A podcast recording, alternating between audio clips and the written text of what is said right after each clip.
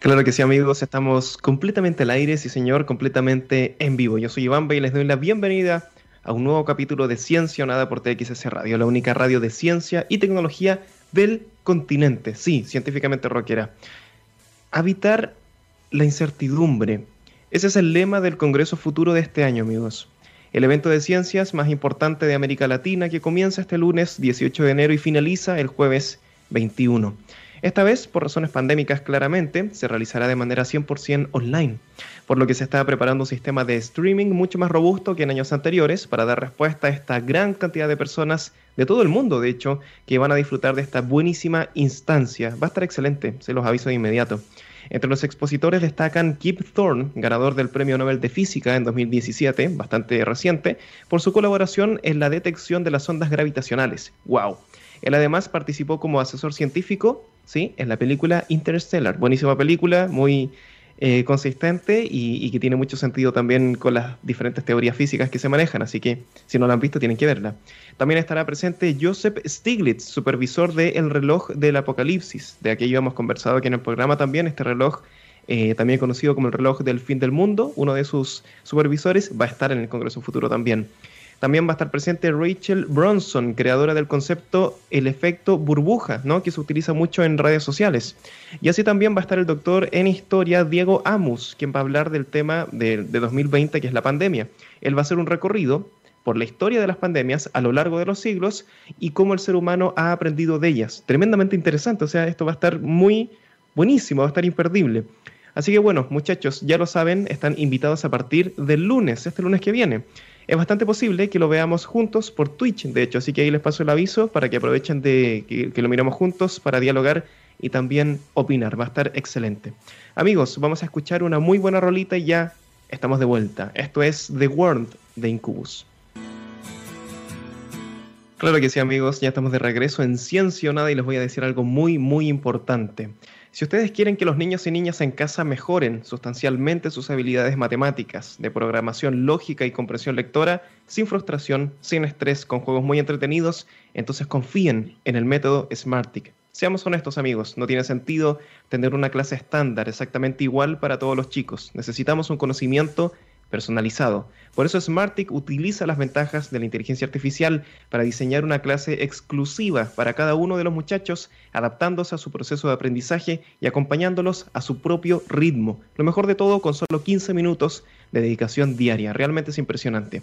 Yo personalmente los invito a iniciar una prueba completamente gratuita en smartic.com. Les prometo que les va a encantar y les va a ayudar a redescubrir y disfrutar algo tan fantástico como el conocimiento, de la mano de un método probado que funciona. Recuerden, tomen la prueba gratis y me cuentan cómo les va. smartic.com. Amigos, el día de hoy nos acompaña Marcus Sobarzo, director del Departamento de Oceanografía de la Universidad de Concepción, para conversar con nosotros no tan solo sobre la importancia de los océanos en nuestra vida diaria, sino también de la llamada década de las ciencias oceánicas. ¿Cómo estás, Marcus?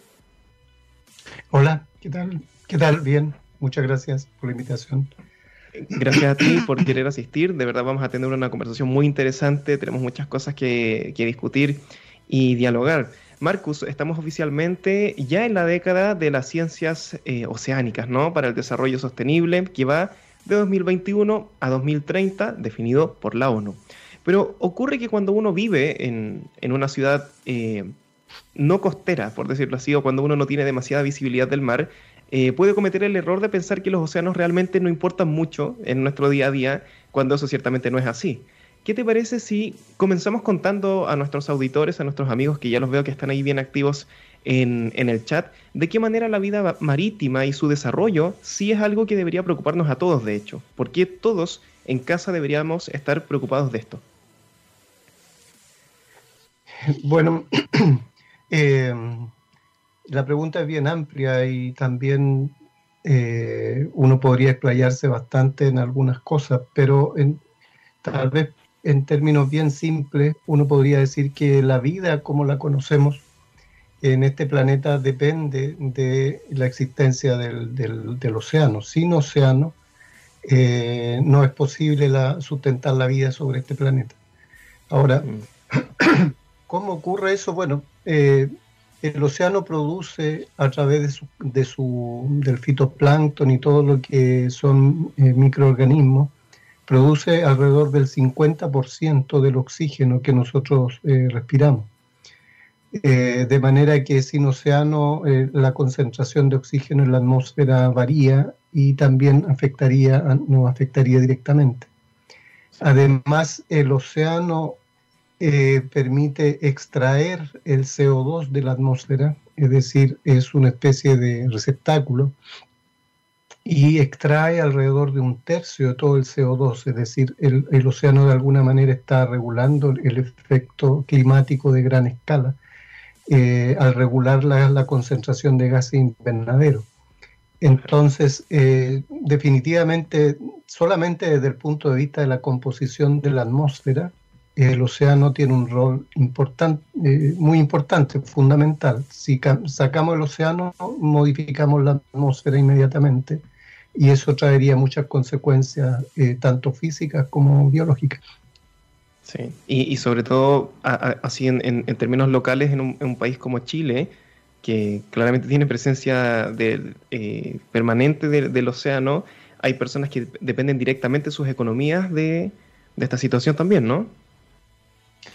Claro, además de estos aspectos más eh, físicos, eh, los océanos tienen que ver con el transporte, eh, tienen que ver con temas de recreación, tienen que ver con la economía de un país. o sea, todo lo que son recursos marinos, todo pasa por la salud con la cual se encuentran los océanos. Si la salud de los océanos decae, eso eh, también va a afectar eh, a, todo, a toda la humanidad. Claro, y, tú lo has dicho ya, o sea, los, los océanos absorben casi un, tercio, wow, del, dióxido de carbono que nosotros estamos generando. Y eso también mm. tiene consecuencias para el propio océano, ¿no? O sea, eh, ¿nos puedes hablar de eso? Porque estoy pensando en, acidificación, em, estoy pensando en, bueno, esto no tiene que ver con, el dióxido de, carbono, pero el, aumento del nivel del mar que, va por otro lado también, pero el, océano también paga costos, ¿no? Claro.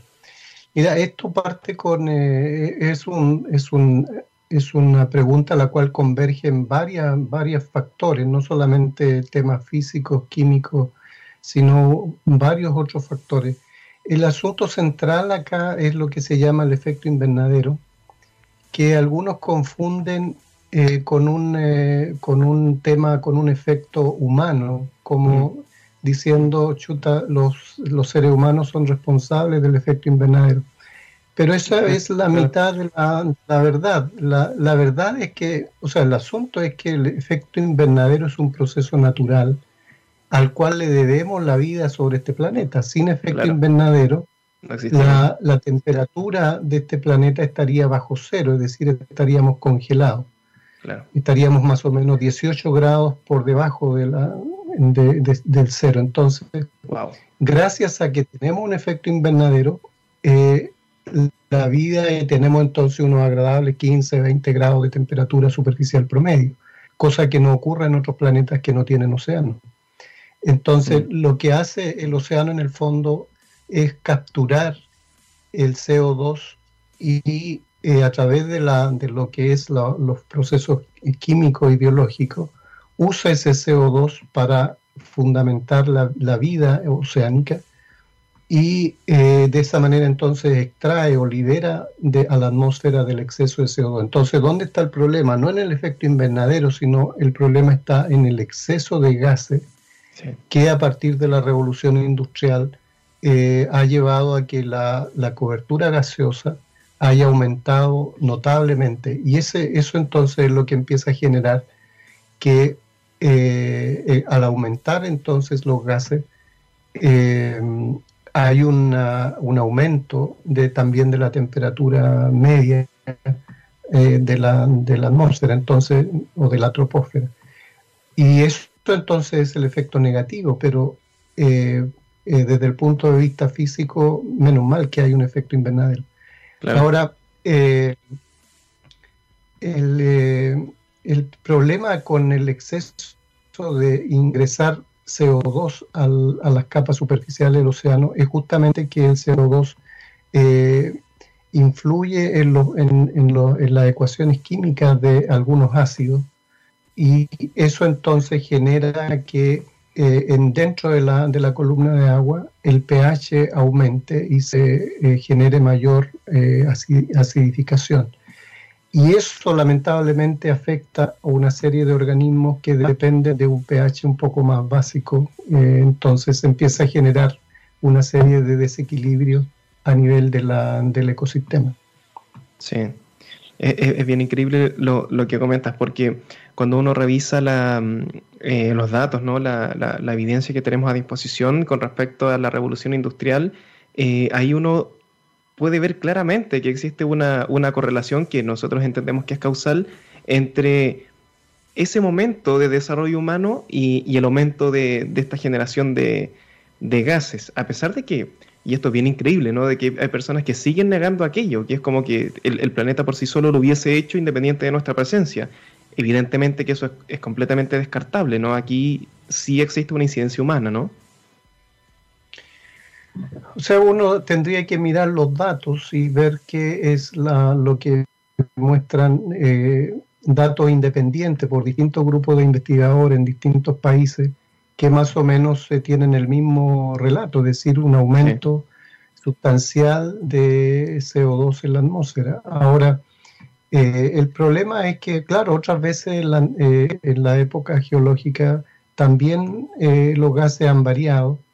El problema acá es la tasa a la cual se ocurre el cambio, es decir, el cambio ha sido demasiado abrupto para la escala temporal, para la edad geológica que tiene la Tierra. Entonces, ese cambio tan abrupto es lo que cuesta eh, eh, comprender todas las dimensiones y todas las consecuencias que podría traer. Porque no es un cambio suave, es un cambio relativamente fuerte y que puede entonces estar involucrado en cosas que todavía no, tampoco se pueden prever y conocer bien.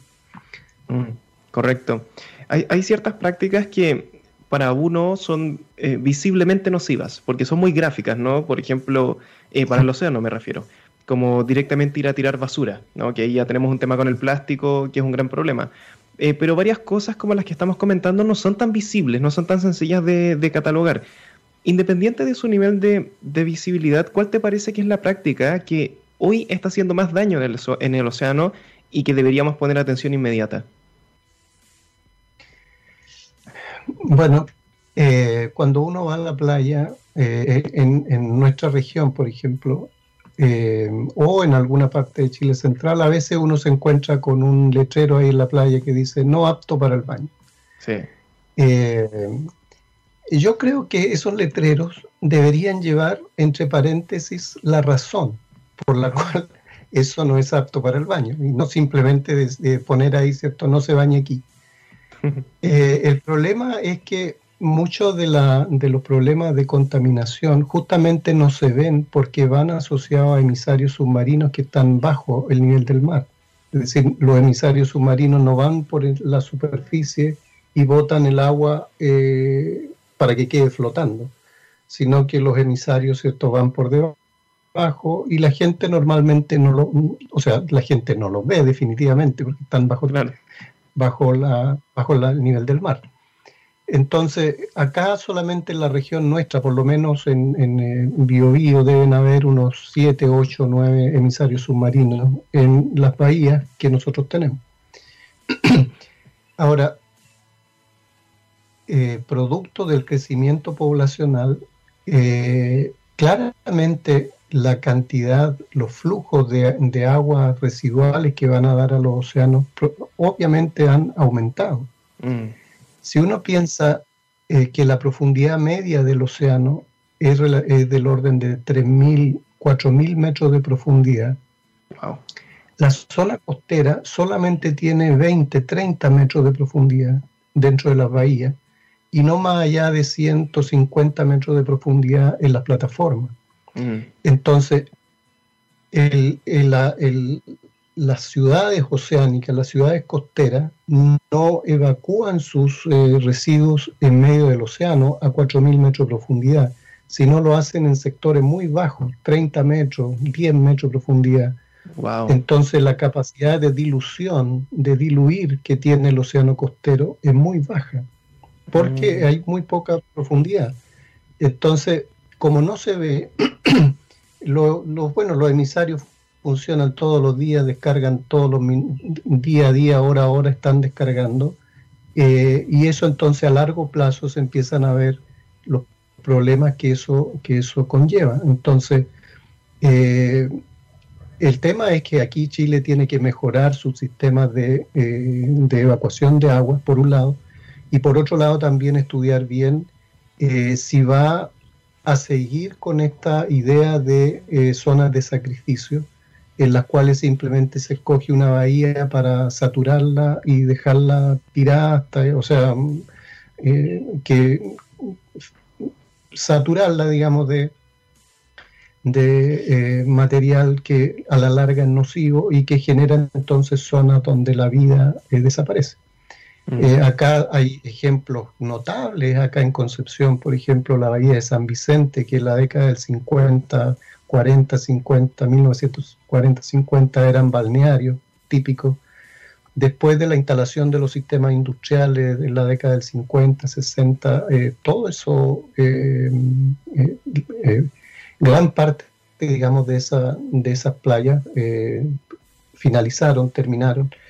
Y actualmente entonces hay lugares dentro de, de, Bahía San Vicente o de Bahía de Talcahuano que son eh, considerados zonas de sacrificio, es decir, eh, no es posible pensar que ahí se pueda ir uno a, a pescar o a sacar algún marisco, o sea, de ninguna manera. ¿Qué, qué, qué alternativa le ves a esa situación? que convengamos que es completamente desafiante.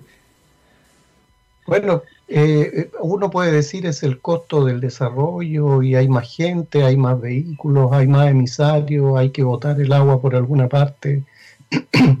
bueno, ese crecimiento entonces eh, tiene que ser sustentable y eso hacia allá apunta esta década de, la ONU, ¿cierto? De querer eh, mejorar de alguna manera o revertir este ciclo de, donde se va deteriorando la salud del océano.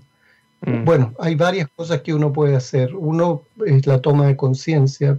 Por otra parte, los estudios, ¿cierto?, tienen que ir pensando en que los emisarios no pueden quedar ahí a 10 metros de profundidad o a un kilómetro de la costa. Eh, hay que pensar que los emisarios probablemente van a tener que ser más largos, mm. eh, llegar a mayor profundidad. Eh, hacer estudios más acabados de la hidrodinámica costera, eh, ver dónde se están haciendo esto, dónde se instalan estos emisarios. En Chile hay sectores que son muy productivos desde el punto de vista biológico. Se les llama áreas de surgencia costera, debido a que por efecto del viento estas zonas se generan eh, ascenso de aguas subsuperficiales que traen una cantidad enorme de nutrientes a la capa superficial. Entonces, eh, afectar estos centros de surgencia eh, realmente es pegarse un balazo eh, en los pies, porque en el fondo estás eh, matando la, fuente que te va a producir y te está produciendo la riqueza de, de recursos marinos. Entonces yo creo que mucho se ha avanzado y hay grupos en distintas universidades que han ido mejorando mucho el conocimiento de la zona costera pero también ahí hay temas políticos y hay temas eh, sociales, ¿cierto? Que, a veces escapan solamente al ámbito más científico. Mm. Sí, sí, sin duda que eh, eso, eso sin duda tiene que ser lo más complicado, que esto es multifactorial, que hay em, muchas visiones en, en, el mismo tema. Y también aquí eh, necesitamos seguir aprendiendo, porque la misma ONU afirma que el, que el bueno, lo, lo, que sabemos, ¿no? Que el océano cubre el 70% del planeta, pero que solamente hemos explorado alrededor del 5% de él. Por lo que todavía tenemos muchas cosas para aprender, eh, sobre todo lo que hemos estado conversando solapadamente, que tiene que ver con cambio climático, y que, que es sin duda uno de los mayores desafíos que vamos a enfrentar de aquí en adelante, y precisamente por eso esta década tiene el nombre que tiene pero para explorar lo inexplorado se necesita voluntad, pero por sobre todo inversión. Vale decir que existan entes involucrados que se vean incentivados a financiar esta situación. Y ese es uno de los objetivos, de nuevo, de calificar esta década de, esa forma. Las universidades son un buen ejemplo de un gran trabajo. La Universidad de Concepción es un buen ejemplo de eso. Pero ¿cómo podemos conseguir más apoyo? ¿Será buena idea, por ejemplo, involucrar a las empresas mucho más? Sé que se está involucrando, pero continuar en esa línea, ¿cómo ves tú este panorama de tan difícil solución?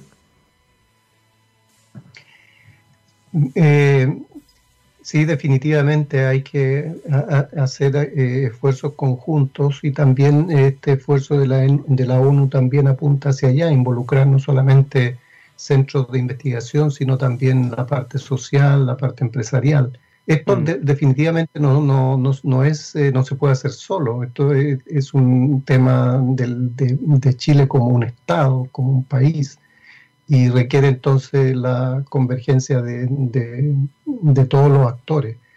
Eh, así que yo creo que sí, el problema es que Chile, su Producto Interno Bruto que destina a la investigación, eh, me parece que no supera el 1%, es 0,6, 0,5, frente a países que destinan 8%, 10%, 14% de su Producto Interno Bruto a investigación. Eh, obviamente que estamos en una situación de desmedro, además de todo eso que se destina a investigación, la ONU calcula que solamente menos del 4% de ese dinero va a estudios del océano. Eh, yo creo que eh, tarde o temprano este planeta va a tener que preocuparse mucho más de lo que está haciendo, de lo que está invirtiendo en este momento. Si el tema es bien simple, la persona se preocupa por el agua cuando va al baño y no le sale agua por la, por la cañería. Entonces, aquí la gente se va a empezar a preocupar del océano cuando eh, vaya a la costa y vea que, la, que no hay recursos, o vea que eh, no hay agua dulce, o vea que eh, no hay cosas para comer y le empiece a apretar entonces duramente el, zapato. lamentablemente así, la persona que no siente claramente no se sensibiliza. Eh, la ONU, o sea, los investigadores calculan que la, en cuatro décadas eh, solamente la cantidad de recursos que ha dejado de, se ha dejado de extraer es del orden de 50%, es decir, las pesquerías han bajado eh, casi a la mitad en solamente cuatro décadas. Entonces, esto de alguna manera, en, algún momento, esta, esta, subida exponencial de la población mundial, ¿cierto? Que se postula que para el 2050 va a llegar a 9 mil millones eh, de habitantes.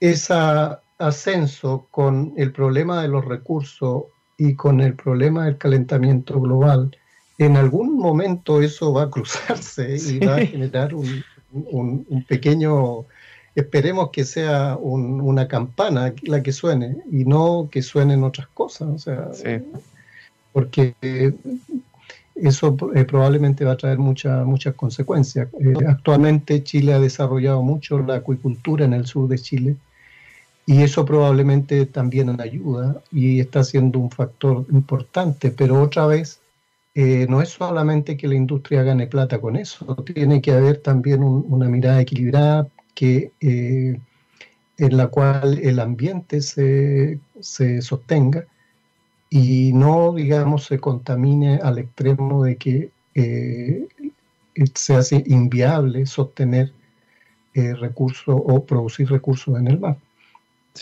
Yo creo que es un tema complejo. Tal vez todavía nosotros no nos damos cuenta porque incluso la palabra cambio climático es un poco engañosa en el sentido de que la gente no ve ningún cambio, o sea, porque de eso se trata el cambio climático. El cambio climático es tan suave, eh, no es el golpe meteorológico que llueve más o menos, eso es meteorología. El cambio climático es el promedio después de 100 años. Eh, eh, uno no ve el cambio climático, uno lo que ve es consecuencias de 100, 200, 300, 400 años donde el sistema va cambiando lentamente el problema es que cuando uno se da cuenta, eh, eh, ya el asunto ha pasado bastante tiempo y revertirlo entonces significa el sacrificio de varias generaciones. Y eso es lamentable que nosotros estamos en ese sentido hipotecando el futuro de la humanidad mal usar el recurso tal como lo conocemos. Entonces, ese mal uso no nos va a afectar a nosotros ni a lo mejor a nuestros hijos, pero a los hijos de los hijos de ellos, es probablemente que el tema se le va a poner muy complicado. Sí, sí, yo estoy de acuerdo contigo con que esto hay que solucionarlo antes de que uno se dé cuenta. Y eso es súper contraintuitivo, porque claramente uno va al doctor cuando le duele la pierna, pero si no le duele no va. Entonces hay, hay un gran problema y, completamente de acuerdo. O sea, con, eh, con tema cambio climático, nos vamos a preocupar cuando, eh, cuando tengamos el, el barro en el cuello. Antes no. Y, cuando pase eso va a ser tarde. Entonces, no, sin duda que es un desafío. Yo precisamente por eso creo que tengo una, visión bastante negativa con respecto a este tema, porque, de nuevo, porque es contraintuitivo. Y, y aquellas cosas donde no existen incentivos a, cambiar, la gente no lo cambia. Eh, el, el incentivo actual sigue siendo Em, la generación de riqueza, que hasta cierto punto estuvo bien en la, en la revolución industrial porque podemos tener acceso a más cosas, vivimos mejor, vivimos más tiempo, desarrollamos la ciencia, estoy de acuerdo, está muy bien.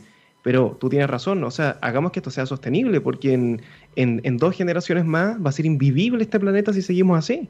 O sea, a tal punto de que estamos poniendo un montón de recursos para empezar a explorar Marte, o sea, está bien, buenísimo. Yo también estoy de acuerdo con, la exploración espacial, pero es como que ya estamos dando por perdido este planeta y, creo que igual es pronto. O sea, estamos viendo consecuencias horribles. Australia es un buen ejemplo de, de ellos están pagando consecuencias carísimas, eh, pero creo que es muy temprano para rendirse todavía.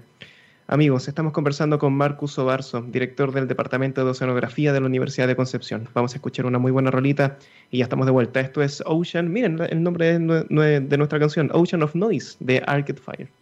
Estamos de regreso en Ciencia Nada. Amigos, ustedes ya lo saben. Si quieren que niños y niñas en casa mejoren notablemente sus habilidades matemáticas, de programación lógica y comprensión lectora, entonces confíen en el método Smartick. Ya no tiene sentido tener clases estándar igual para todo el mundo. Necesitamos conocimientos personalizados. Por eso Smartick utiliza las ventajas de la inteligencia artificial para diseñar una clase exclusiva para cada uno de los muchachos. Son solo 15 minutos al día. Los invito desde ya a iniciar una prueba gratuita en smartick.com. Marcus, estábamos discutiendo este tema tan desafiante de difícil solución en el bloque anterior y te voy a ser completamente sincero, yo veo bien complicado el hecho de que globalmente no nos estamos poniendo de acuerdo. La última conferencia de las Naciones Unidas, por ejemplo, sobre cambio climático, eh, cerró faltando grandes acuerdos internacionales y es un hecho que incluso la población civil se encierra en sus propias verdades, muy entre comillas, porque varias de ellas son mentiras, eh, los antivacunas como todo menos verdad, gracias a los algoritmos de Internet. Por lo que en la práctica estamos viviendo realidades paralelas, súper diferentes. Es rarísimo esto. Uno puede conversar con una persona que está en un mundo aparte. Es muy extraño. Te voy a confesar que en ese sentido yo soy poco optimista. No sé si tú tienes una visión más esperanzadora de cómo salir de esto o piensas que ya hay poco por hacer.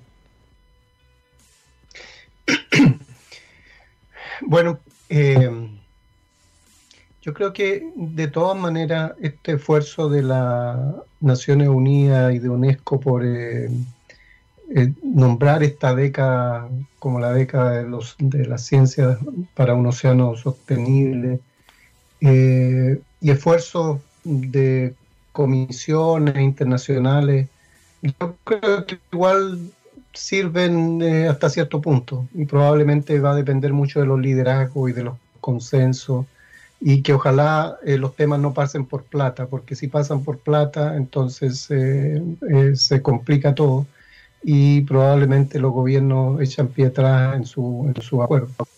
Mm. Eh, yo creo que, sin embargo, no, no, uno definitivamente no podría descansar en, en, eh, en, este tipo de acuerdos para pensar que las cosas pueden mejorar. Yo creo que también acá hay un tema nuestro de cómo nos educamos, de qué le estamos enseñando a nuestros niños eh, acerca del océano. Eh, cómo estamos enfrentando, cómo se están formando las nuevas generaciones. Yo creo que en eso sí un profesor y una una profesora en un colegio puede a lo mejor tener mucho más eh, influencia y crear una conciencia mucho más desarrollada en, un niño que un eh, mandatario o, una, o alguien a nivel internacional. Y en ese sentido, yo creo que sí, ahí Chile no puede farrearse la oportunidad de eh, tratar de formar de mejor, forma, de mejor manera las nuevas generaciones de, niños y niñas, porque si eso no cambia, entonces estamos ahí sí que eh, eh, estaríamos mal. Fíjate que un niño chileno, ¿qué es lo que aprende en, en, la edad, en la época escolar del océano? ¿Qué es lo que sabe del océano? Va a depender mucho, ¿cierto?, del liceo o del colegio donde esté, pero eh, a veces la única definición que tienen es que Chile es una larga y angosta faja de tierra. Eh, y nos quedamos con esa visión de Chile, cuando la verdad es que eh, Chile, la zona económica exclusiva chilena, es cerca de tres veces más grande que la superficie continental, tres veces más grande. entonces, Chile definitivamente es más mar que tierra. Por otra parte, se dice que Chile tiene 4.000 kilómetros de costa. Eh, eso es no, no saber medir, porque Chile tiene alrededor de unos 80.000, 90.000 kilómetros de costa. Eh, basta que uno vaya a la zona sur de Chile, desde Puerto Montt hacia el sur, y estires la costa ahí, ¿cierto? Los canales, las islas, las bahías, golfos, eh, fiordos. Tú estiras la costa ahí y esa distancia es del orden de 80.000 kilómetros. Entonces la cantidad de costa que tienes es definitivamente mucho más grande eh, que lo que normalmente uno, uno piensa. Eh, entonces, yo creo que yo tengo más optimismo en, en, lo que pueda hacer un profesor de enseñanza básica en un colegio por ahí eh, rural que en estas medidas internacionales. Yo creo que las medidas internacionales sirven en su nivel, eh, proveen acuerdo, por ejemplo, en el uso de datos, en, la, en el uso de eh, censoramiento remoto, en uso de barcos, en cruceros que sean eh, conjuntos, y obviamente eh, tienen un aporte importante, pero eh, a veces ese conocimiento queda tan enquistado, queda tan solamente en revistas de especialidad, de poco acceso, que definitivamente entonces las personas eh, ven una separación tan grande entre un eh, laboratorio de investigación y lo que está pasando ahí frente a sus costas con la contaminación o con, o con los recursos que ya no están. Entonces hay mucho trabajo y yo creo que la parte educativa eh, definitivamente para nosotros es fundamental.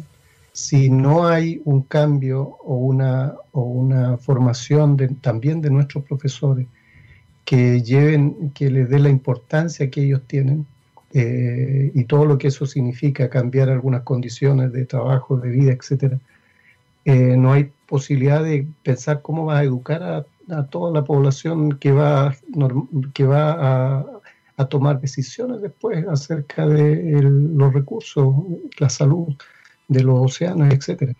Mm. Eh, yo tengo un poco más de, fe, por así decirlo, en, la, en lo que pueda hacer un grupo de personas eh, bien comprometidas. Y ahí me saco el sombrero con alguna ONG o con algunos grupos de personas que se dedican a limpiar una playa y con eso yo creo que hacen bastante más que a veces un Estado completo. O sea, eh, y definitivamente el cambio cultural en nuestro país estamos definitivamente al debe. No sé si viste una noticia, pero todas las mascarillas o una parte importante de mascarillas ahora están apareciendo en el océano costero también, en mascarillas de... Eh, ¿qué, quiere decir eso? ¿Qué quiere decir que la gente eh, que se vote en estas cosas? Eh, es como esto de irse a estudiar a Marte, ¿cierto? De irse a vivir a Marte, es como pensar que todo es desechable, que en el fondo la vida es desechable y que eh, no importa lo que tú hagas, eh, va a tener un lugar donde irte a refugiar. Y, y, probablemente no hay un planeta B, no hay una, otro planeta como este. Entonces, Eh, yo creo que realmente la, nuestra sociedad se juega y no se da cuenta que está jugando un partido muy importante. Sí, increíble porque cuando tú empiezas a detallar y que te escucho con mucha atención los problemas y tú te vas al problema anterior y hay otro problema. Por ejemplo, lo que decías del tema profesores, que hay que cambiar también sus condiciones laborales, un montón de cosas vas más atrás, hay otro problema, y más atrás hay otro problema. Entonces, si uno quiere ir a, la raíz del problema, cuesta tanto solucionarlo, porque finalmente uno está en el problema 50. Eh, y uno dice, ¿por qué la gente, el mismo ejemplo que dabas tú, ¿por qué la gente está botando la, mascarilla en el mar? Ese es el problema 50, porque atrás hay un montón de cosas. Y aquí hay otra situación, y es que esto, esto es lo que yo considero más peligroso. Y es que cuando una persona no tiene el conocimiento, cuando una persona no se ha acercado de forma eficiente a entender que el, paso por, el planeta no es inocuo, sino que uno deja una huella sí o sí por el mero hecho de existir, entonces uno está sujeto a que se le pueda engañar. Y aquí te quiero hacer la pregunta directa. ¿Te parece que la desinformación nos pegó más fuerte de lo que pensábamos? Porque en primera instancia uno lo puede ver como algo ridículo. Hay cierta desinformación que es absurda. Bueno, la mayoría es muy absurda. Y, uno dice, no hay que prestarle atención, eh, no hay que hacerle mucho caso, pero hoy día, Marcus, existe gente que literalmente piensa que el SARS-CoV-2 lo crearon los chinos. Hay gente tomando dióxido de cloro. Hay personas que no se van a vacunar ni aunque los obliguen porque piensan que la vacuna quita las emociones. Esto no lo estoy inventando. Esto es real. Hay gente que piensa eso. O sea, para hablar claramente, hay, hay un porcentaje de la población que no entiende nada. Entonces, ¿te parece que esto de alguna forma ya está en un grado intolerable? ¿Qué podemos hacer? Porque estas personas ni siquiera es que estén en cero, no es que estén aportando nada, sino que están desinformando. Están haciendo que personas ni siquiera vivan en la ignorancia, sino que vivan equivocados. ¿Qué hacemos frente a eso? Es un gran problema. Sí, no, de acuerdo. Em, eh, yo creo que ahí hay, hay la, o sea, hay, una serie de cosas que dentro de las cuales hay responsabilidades repartidas por todas partes, es decir, eh, la calidad de la televisión que tenemos, eh, la calidad de las cosas que se, de las mismas noticias, la calidad de los mismos periodistas, la calidad de nosotros mismos como científicos. Eh, mm. A veces está el cartel, pero la persona que está detrás no funciona de acuerdo a lo que dice el cartel. Entonces el periodista si tiene que hacer alguna cosa para meterle más cosas, entonces le pone nomás, pues, ¿quién le va a decir algo? Si ahora, si ahora en la, en la red, ¿cierto? prácticamente circula de todo y sin mm. filtro, todo abierto. Entonces la, la, gente piensa que se está culturizando cuando la verdad, eh, cuando lee cualquier cosa, lo que está haciendo en el fondo es... Eh, eh, deformando eh, la, visión de la realidad. Y yo creo que, efectivamente hay mucha eh, desinformación que definitivamente a algunos grupos seguramente le conviene y mantienen esa, esa forma de esa, de esa manera, porque a la larga para ellos es más conveniente tener gente desinformada, tener gente ignorante, tener gente que no sabe, a tener gente informada y que, puede entonces argumentar en algún momento. Eh, yo pienso en todo esto de la explosión social, ¿cierto? El año pasado, eh, cómo se, se dice nadie la vio venir, etcétera. Eh, pero de qué manera, cómo estaba ligada también a problemas ambientales, es decir, detrás de muchos, detrás de, situaciones de crisis sociales también hay, hay una crisis ambiental. Eh, nuestro país ha pagado caro el tema del cobre, el tema del agua, el tema de eh, los peces, el tema de la fruta, el tema del trigo, el tema del salitre, o sea, todos los pagado muy caro, o sea, eh, algunos, ¿cierto?, se, han, se enriquecieron, pero otros definitivamente no, y esta visión extractivista, ¿cierto?, de, de nuestro país como un país que tiene recursos. Eh, yo pienso en otros países europeos que no tienen ni un kilómetro de costa o que tienen recursos naturales al límite y mm. que son potencia. Y Chile, con la cantidad enorme de recursos que tiene, eh, no, no, no da este paso al desarrollo. quiere decir que definitivamente hay algo que no solo los científicos hemos fallado, sino también los políticos, la gente que toma decisiones. Y definitivamente ahí hay un, un, pecado, diría yo, eh, eh, de, no darse cuenta, ¿cierto?, de que a Chile se, le ha hecho un, mal eh, mayor, un, mal que lamentablemente vamos a empezar a, las próximas generaciones, ¿cierto?, van a empezar a heredar. Eh, yo no, no, concibo la vida, ¿cierto? Ahora en, ciertas regiones en Chile Central sin agua. O sea, te imaginas tú con un camión aljibe una vez a la semana viviendo de esa manera. no, sí. Eh, es una cosa muy complicada que uno no sabe hasta cuánto, cuánto puede aguantar.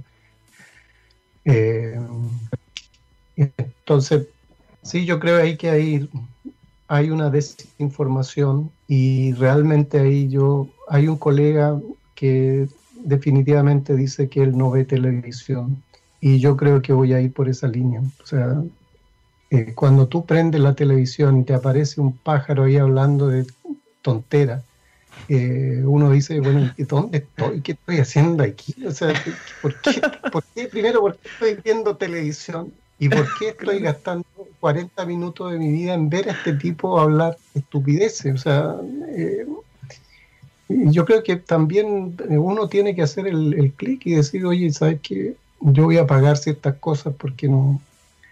¿Para qué?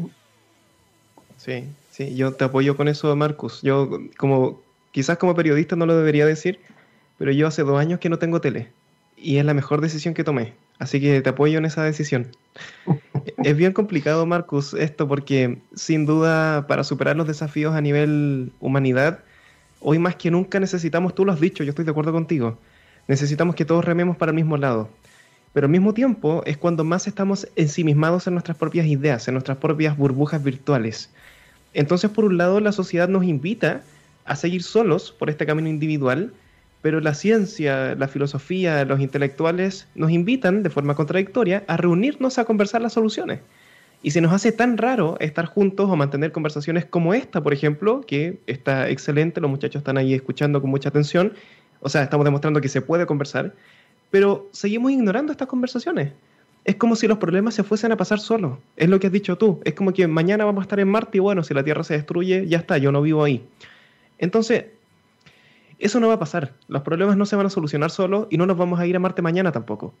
¿De qué forma, y ya para cerrar nuestro programa, de qué forma tú incentivarías a las personas que nos están escuchando con mucha atención para que mantengamos una actitud un poco más bien intencionada, un poco más colaborativa, un poco más reflexiva? Yo creo que eso es lo que nos falta, reflexión. Estamos viviendo de forma tan acelerada y de forma tan sorda a veces. ¿Cuál sería tu invitación? Bueno, yo creo que lo que no se conoce no se quiere y yo creo que eh, tenemos que primero, creo yo, abrirnos un poco a, conocer otras cosas. Si hay, hay personas que les interesa cierto aspecto de esta realidad, bueno, esforzarse por conocerlo, no simplemente eh, sacarle fotos, sino conocer lo que uno está fotografiando. Eh, al océano muchas veces lo único que sabemos de él es la puesta de sol y una ola o un tsunami que hemos visto y eso sería todo. Eh, pero ahí detrás de los, de los eh, fenómenos naturales hay, hay, hay ciencia y conocimiento y cuando uno entiende cómo funciona algo entonces lo quiere y entonces se preocupa y entonces tiene otra mirada. Yo creo que hay que esforzarse por, por, eh, por, eh, por decir, preguntarse, ¿cierto? ¿Cómo yo estoy conociendo las cosas que me interesan? ¿A través de qué?